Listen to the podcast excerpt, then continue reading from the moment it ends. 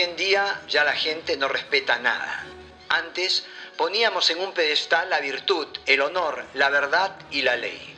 La corrupción campea en la vida americana de nuestros días, donde no se obedece otra ley. La corrupción es la única ley.